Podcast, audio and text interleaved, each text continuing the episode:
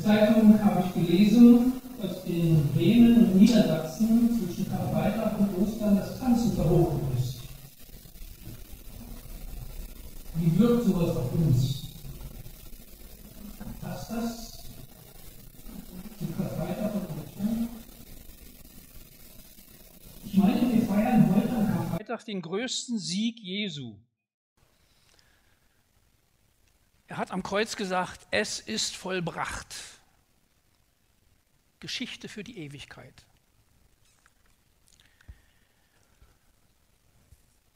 Für mich ist Karfreitag Symbol für eine atemberaubende Umarmung Gottes. Eine Umarmung, die mich nicht mehr loslässt,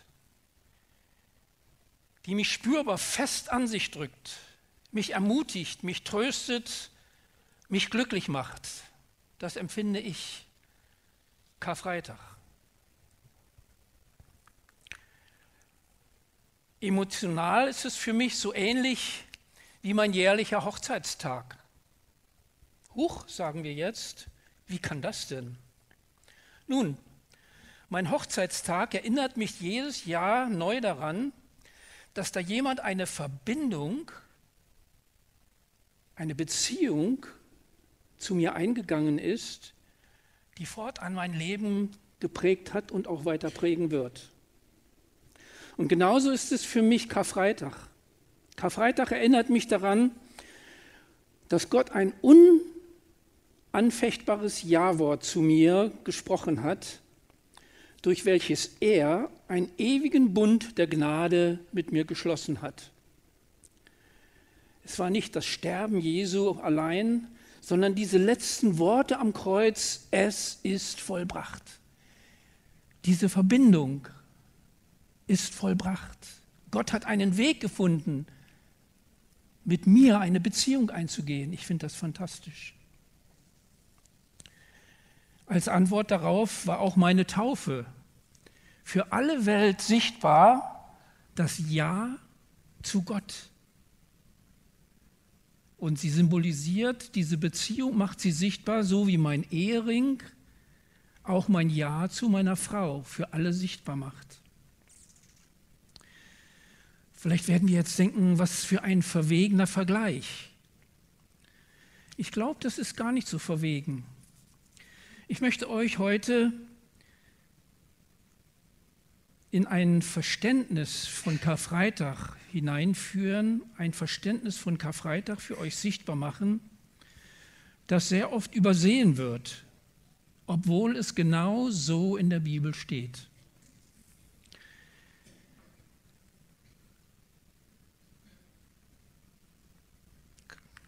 Wenn wir das Bild mal ein bisschen größer machen können, ich möchte euch mal mitnehmen in die Art und Weise, wie Gott zu mir redet, wie er mir das klar gemacht hat. Letzte Woche in irgendeinem Café in Spanien. Vor mir steht mein Glas mit Bier. Irgendwas hat mich gedrängt, ein Foto von diesem Glas zu machen. Und wenn ich euch fragen würde, was seht ihr auf diesem Bild, würdet ihr mir sagen, ein Glas mit Bier.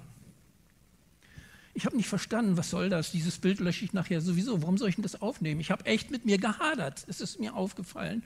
Ich habe es trotzdem fotografiert. Und erst hinterher zu Hause, als ich das mal angeschaut habe, da habe ich die Stimme Gottes wahrgenommen. Er wollte mir durch dieses Glas Bier was sagen. Schauen wir mal genau hin. Ganz rechts unten in der Ecke in diesem Glas, da spiegelt sich ein Ehepaar, das am Tisch sitzt. Können wir das sehen? Man muss genau hingucken, stimmt's? Und da dachte ich, genauso ist es mit der Bibel. Wir meinen, dass das, was da drin steht, das wissen wir alles. Aber wenn wir mal genau hingucken, auch die Details betrachten, dann kann es sein, dass wir noch viel mehr entdecken und dass uns die Bibel noch viel mehr sagt, als wir im ersten Moment denken. Und dann kam noch eine größere Überraschung für mich. Ich dachte mir, dieses Ehepaar, das ist ja kaum zu erkennen. Und dann, als ich das Bild meiner Frau zeigte und zufällig von oben auf das Bild schaute, da konnte ich sehen, dass genau dasselbe Ehepaar ganz groß jetzt zu sehen ist. Man sieht, was auf ihrem Tisch steht, alle Details. Und ihr Lieben, so ist es mit der Bibel. Und darum habe ich eben auch gesagt, es gibt eine Perspektive von Ostern und Karfreitag, die oft übersehen wird. Um die geht es mir heute. Von klein auf hat man mir beigebracht, dass Jesus Karfreitag deswegen am Kreuz sterben musste, weil Gott ein Sühneopfer benötigt und ich ohne dieses Sühneopfer durch Jesus selber für all meine Schuld büßen müsste. Aber schon mein kindliches Empfinden sagte mir, dass die Bestrafung eines Unschuldigen für mein Versagen irgendwie überhaupt nicht zu einem gerechten Gott passt. Auch konnte ich nie verstehen, warum Gott überhaupt ein Opfer als Wiedergutmachung für, meine, für mein Unrecht fordern sollte, während er gleichzeitig von mir erwartet, dass ich meinem Nächsten vergebe, meine Feinde liebe und nicht Böses mit Bösem vergelte. Ich habe mich gefragt, warum kann Gott nicht auch einfach vergeben, so wie er es von mir verlangt. Habt ihr auch manchmal solche Fragen? Traut ihr euch, diese Fragen zu stellen? Traut ihr euch, die Bibel aufzuschlagen und mal genau hinzuschauen? Zum Glück durfte ich in einer Freikirche aufwachsen, in der man ohne Tabu wirklich auch solche Fragen ungeschützt stellen darf und die Antworten gemeinsam in der Bibel suchen und finden kann. Wenn, wie gesagt, und dieses Bierglas kann uns da mal ein Symbol für sein, wenn man genau hinschaut und nicht nur blind der traditionellen Narrative folgt. Es hat für mich sehr lange gedauert, auch in meiner Pastorenzeit, bis ich endlich begriffen habe, dass es in der Bibel zwei verschiedene Arten von Gerechtigkeit gibt. Menschliche Gerechtigkeit und Gottes Gerechtigkeit. Ich werde den Unterschied gleich erläutern. Die Theologie hat über Jahrhunderte leider versucht, diese beiden eigentlich nicht kompatiblen Gerechtigkeitsvorstellungen zusammenzubringen, zu harmonisieren. Aber das ist nicht möglich. Und aus diesem Grund musste Gott schon vor 3000 Jahren seine Propheten zu uns Menschen schicken mit der Botschaft, ich will ihnen ein neues Herz geben und einen neuen Geist in sie hineinlegen. Warum muss Gott uns ein neues Herz, einen neuen Geist in uns hineinlegen? Weil wir Menschen ein Herz und einen Geist haben, der nicht passend ist, der nicht stimmt. Wir können das nachlesen in Ezekiel 11, Vers 19. Die Bibel redet häufig im Alten und Neuen Testament davon, dass der alte Bund durch einen neuen Bund ersetzt werden muss. Warum? Weil das alte menschliche Gerechtigkeitsdenken durch eine neue göttliche Gerechtigkeit ersetzt werden muss. Ich freue mich riesig darüber, dass dieses Thema jetzt auch endlich von unseren jungen Theologen an unserer theologischen Hochschule in Elstadt und in unserem Bund diskutiert wird.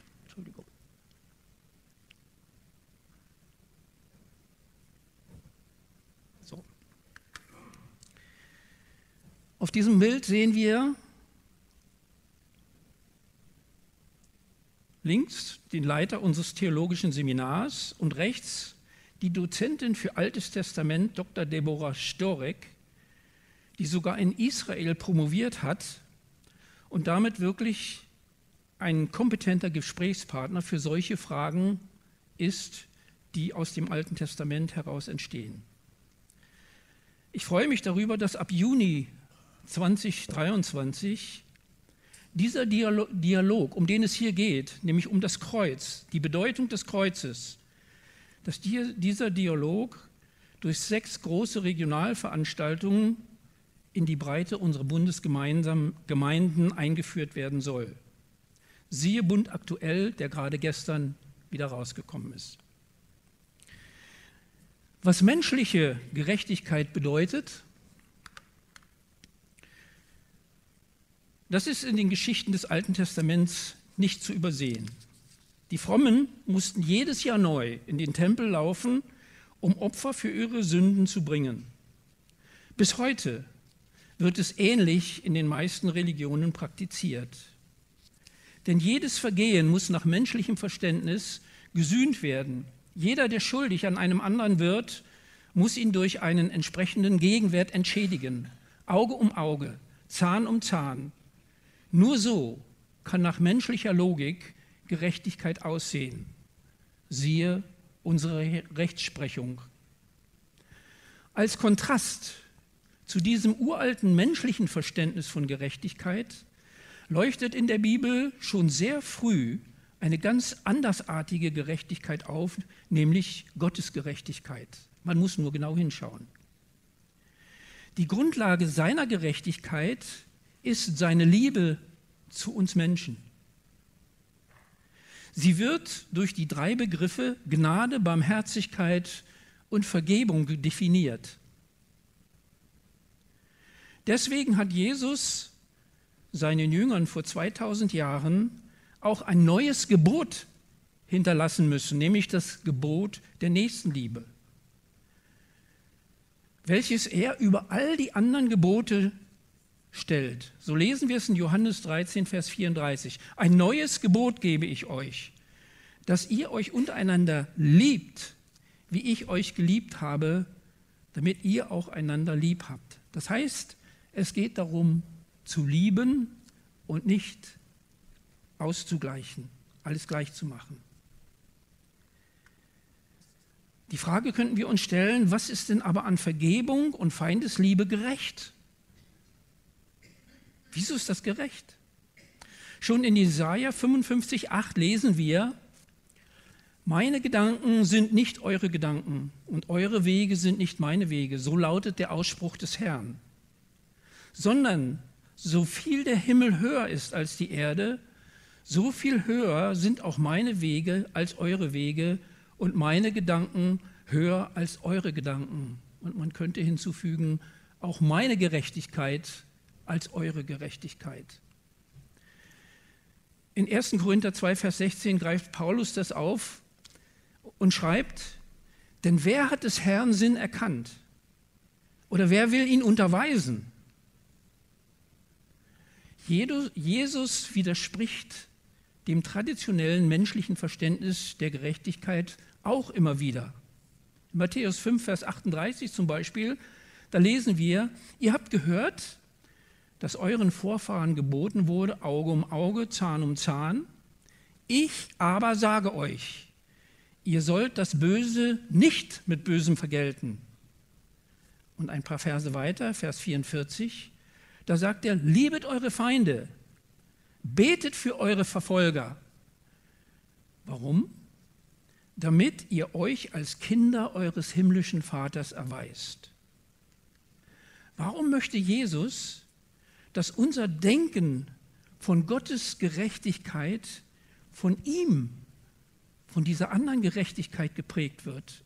Er sagt es in Vers 48 im fünften Kapitel ihr sollt vollkommen sein, so wie euer himmlischer Vater vollkommen ist. Und damit sagt er, nur Gottes Gerechtigkeit ist vollkommen. Eure Gerechtigkeit entspricht dem nicht. In seiner Bergpredigt bringt Jesus das Thema in Matthäus 5, Vers 38 auf den Punkt. Denn ich sage euch, wenn es mit eurer Gerechtigkeit nicht weit besser bestellt ist als bei den Schriftgelehrten und Pharisäern, so werdet ihr nimmermehr ins Himmelreich eingehen. Ja, es gibt ganz offensichtlich zwei Gerechtigkeiten in der Bibel. Die Gerechtigkeit der Menschen, der Pharisäer, des alten mosaischen Gesetzes und die Gerechtigkeit, die der Sohn Gottes neu in unsere Welt bringen möchte. Als ich das zum ersten Mal richtig begriffen habe, was das bedeutet, habe ich eine Gänsehaut gekriegt. Gottes Gerechtigkeit ist in einer ganz anderen Liga als unsere Gerechtigkeit. Zusammengefasst wurde diese Gerechtigkeit, als Jesus am Kreuz ausrief, können es nachlesen, Lukas 23, Vers 34, Vater, vergib ihnen, denn sie wissen nicht, was sie tun. Denn sie wissen nicht, was sie tun. An der Stelle wurde für mich so richtig deutlich, wo der große Unterschied liegt zwischen Gottes Gerechtigkeit und unserer Gerechtigkeit. Dass Gottes Gerechtigkeit ganz anders ist als unsere, das ist eigentlich keine neue Erkenntnis. Sie ist uralt. König David hat schon tausend Jahre vor Christus in einem seiner Psalmen geschrieben, an Schlacht und Speisopfer hast du kein Gefallen. Nach Brand- und Sündopfer trägst du kein Verlangen. Hat David damals schon verstanden. Wir können es nachlesen, Psalm 40, Vers 7. Und die gleiche Aussage, die wird im Hebräerbrief, und der Hebräerbrief ist ja ein Brief, der tausend Jahre danach geschrieben wurde und ganz gezielt an die Judenchristen gerichtet war, die durch diese gesetzliche Gerechtigkeit geprägt waren. Und dort lesen wir auch im zehnten Kapitel des Hebräerbriefes mehrfach, Schlachtopfer und Speisopfer hast du nie gewollt. Ja, es fiel uns Menschen schon immer schwer, die Gerechtigkeit Gottes zu verstehen und sie mit unserem Gerechtigkeitsverständnis irgendwie in Einklang zu bringen, zu harmonisieren. Warum? Weil menschliche Gerechtigkeit nie mehr sein kann als ein juristischer Ausgleichsakt. Gerechtigkeit für uns ist, wenn Unrecht irgendwie ausgeglichen wird.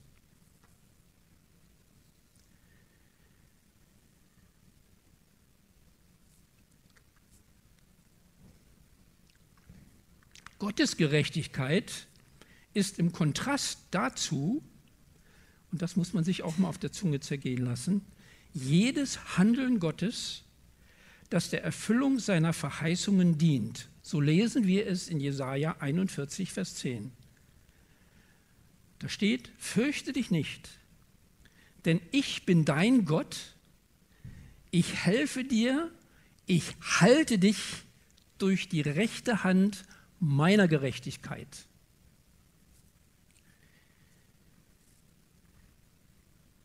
Wie hat Gott das praktisch für uns sichtbar gemacht, dass seine Gerechtigkeit so anders ist als unsere Gerechtigkeit? Natürlich in der Person Jesu Christus.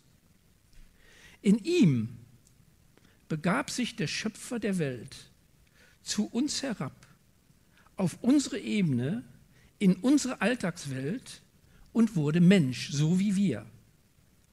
Er nahm dadurch vollkommen solidarisch an allem teil, was, Mensch, was unser menschliches Leben ausmacht. Und zwar mit allen Facetten dessen, was der Schöpfer auch in uns hineingelegt hat. Zum Beispiel unsere Sinneswahrnehmung, unsere Gefühle, den Einfluss unserer Hormone.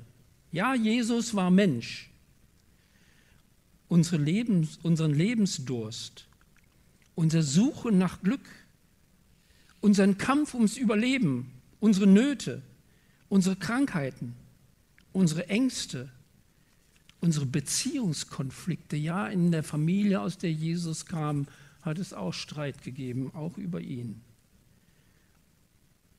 Unseren Berufsalltag, alles.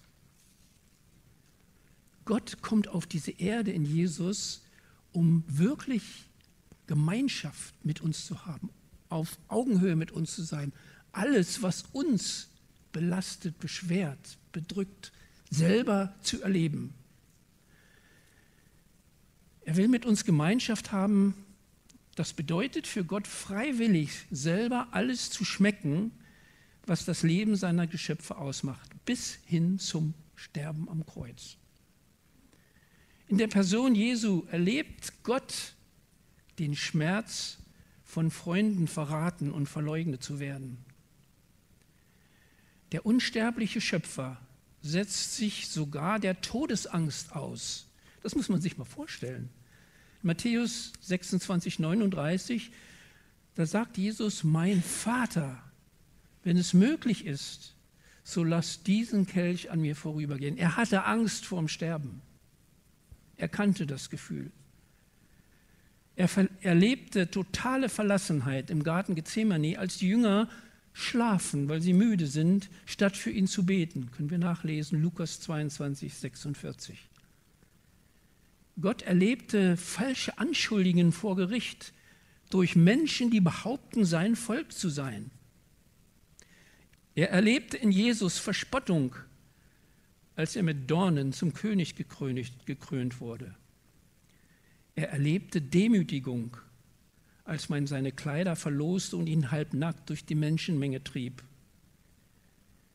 Er wird von den mitgekreuzigten Verbrechern verhöhnt mit den Worten, wenn du Gott bist, dann hilf dir doch selbst. Steig herab vom Kreuz. Und in diesem auf Augenhöhe eins werden mit uns, da reicht Gott uns seine Hand umarmt uns und bietet uns seine ewige Gemeinschaft an und räumt alles aus dem Weg, was diese Gemeinschaft stören oder in Frage stellen könnte. So groß ist seine Liebe zu uns. Und das ist aus Gottes Sicht Gerechtigkeit. Wenn alles getan wird, was zur Erfüllung seiner Verheißungen dient. Und das ist damit auch die Botschaft von Karfreitag und Ostern. In Philippa 2, Verse 6 bis 8, da lesen wir, denn obgleich Jesus göttlich war, und das heißt, er kannte die Gerechtigkeit Gottes, klammerte er sich nicht an dieses Gleichsein mit Gott, sondern verzichtete auf die Herrlichkeit und wurde Mensch in dieser Welt, um unser Leben zu teilen. Im Gehorsam gegen Gott erniedrigte er sich so tief, dass er sogar den Tod auf sich nahm, ja, den Verbrechertod am Kreuz. Wissen wir alles. Haben wir das schon mal unter dieser anderen Perspektive betrachtet? Da bleibt zum Schluss noch die Frage, wenn Gottes Gerechtigkeit wirklich aus Gnade und Vergebung besteht, warum musste der unschuldige Jesus dann am Kreuz sterben? Wie passt das zusammen? Ich habe auch lange gebraucht, um das zu verstehen. Es liegt daran, dass wenn wir von Gnade, von Vergeben, von Schulderlassen sprechen, das kann nur jemand, der unschuldig ist. Wenn ich in einer Beziehung etwas zerstöre und selber Schuld habe, dann kann ich nicht dem anderen gnädig sein oder ihm vergeben, sondern wenn ich unschuldig bin. Das heißt, dass das Kreuz macht ganz, ganz deutlich, dass Jesus absolut unschuldig war. Und das wird in den vier Evangelien höchst amtlich dokumentiert. Viermal in allen Evangelien, zum Beispiel in Johannes 19, Vers 4, Pilatus spricht zu ihnen, ich finde keine Schuld an ihm. Er ist schuldlos. Und der Schuldlose streckt die Hand aus und bietet Gnade.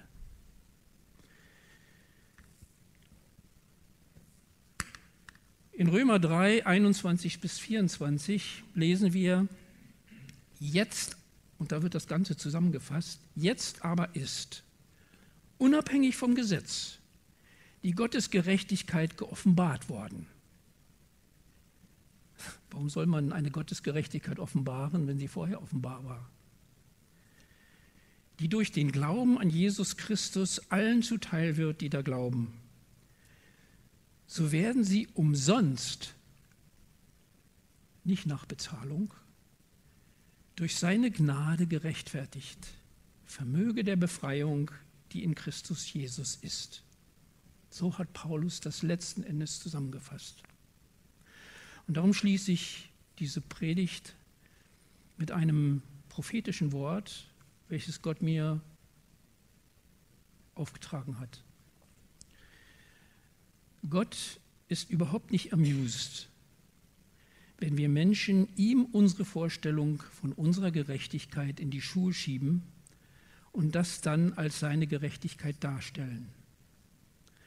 Aber selbst wenn das doch geschieht, so gilt auch in dem Fall das, was Jesus am Schluss am Kreuz gesagt hat, Vater, vergib ihnen, denn sie wissen nicht, was sie tun. Damit es keine Missverständnisse gibt. Für deine Beziehung zu Jesus ist es schlussendlich nicht entscheidend, ob du Jesu Weg ans Kreuz als stellvertretendes Opfer betrachtest, so wie es der alte Bund vorschreibt, oder als Demonstration völliger Hingabe aus Liebe, neuer Bund. Entscheidend für meine Beziehung, für deine Beziehung zu Gott bleibt, ob das Karfreitag-Ergebnis, egal wie du es verstehst, Konsequenzen in deinem Leben hat. Das zählt.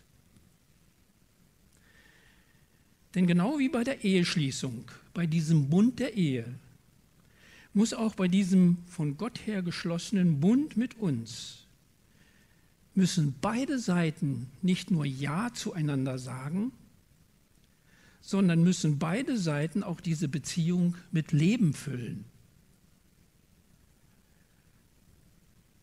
Es gibt im Reich Gottes keinen, keinen geistlichen Wachstumsautomatismus. Wachstum, auch in meiner Beziehung zu Gott, ist immer eine gelebte Beziehung und spielt sich nicht im stillen Kämmerlein ab, sondern im Lebensalltag. Zu dieser Beziehung die Gott mit uns eingegangen ist, unter einem ganz anderen Aspekt von Gerechtigkeit.